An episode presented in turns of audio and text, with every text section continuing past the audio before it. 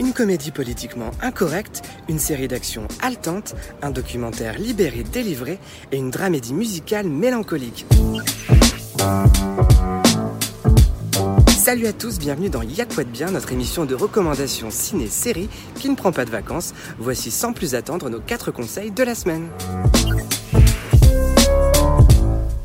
Cette semaine, je vous recommande Tout simplement Noir, une comédie signée et incarnée par le percutant Jean-Pascal Zadi, à découvrir directement dans vos salles de cinéma.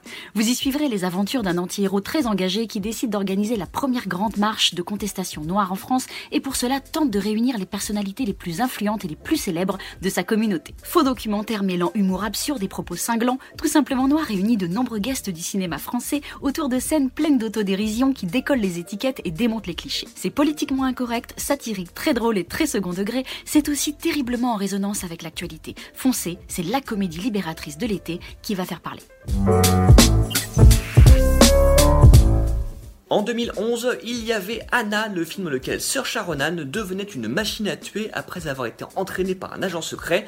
Et depuis 2019, il y a Anna, la série. Le point de départ reste le même, mais la version télé prend quelques libertés avec son modèle. Et la saison 2 va encore plus loin puisqu'il est question d'émancipation à plus d'un titre. Dans ces nouveaux épisodes, l'héroïne va devoir voler de ses propres ailes. Elle est à la fois la proie de ceux qui l'ont créée et aussi le chasseur puisqu'elle va les traquer sur leur terrain et faire connaissance avec d'autres jeunes filles qui ont suivi le programme d'entraînement auquel elle était destinée. Donc on garde ce mélange avec d'un côté l'action et l'espionnage aux quatre coins de l'Europe et de l'autre le récit initiatique. Et surtout ça marche toujours, donc si vous avez aimé la saison 1, vous aimerez la 2 et nous on attend avec impatience la 3 si elle voit le jour.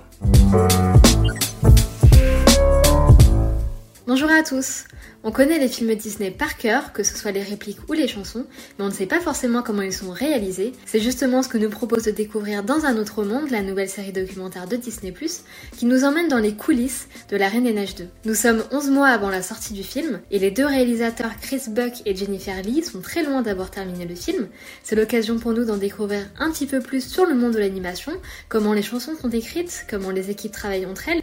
On rencontre de véritables passionnés qui nous expliquent leur métier. C'est au final une série documentaire qui vous touche en plein cœur, car c'est ça la magie Disney. Pour finir, je vais vous parler de Little Voice, une petite série Apple TV+, avec une héroïne au grand cœur, une apprentie parolière, compositrice et interprète qui galère à New York entre sa famille qui l'accapare, plusieurs petits jobs pour payer son loyer et l'industrie musicale qui n'a pas encore réalisé toute l'étendue de son talent. C'est produit par J.J. Abrams, ça rappelle d'ailleurs sa toute première série, Felicity. C'est inspiré par les jeunes années de la chanteuse Sarah Bareilles, peu connue en France mais une vraie star outre-Atlantique. Elle a d'ailleurs écrit la plupart des morceaux inédits de la série qui sont très Little Voice, c'est simple, touchant, romantique et mélancolique.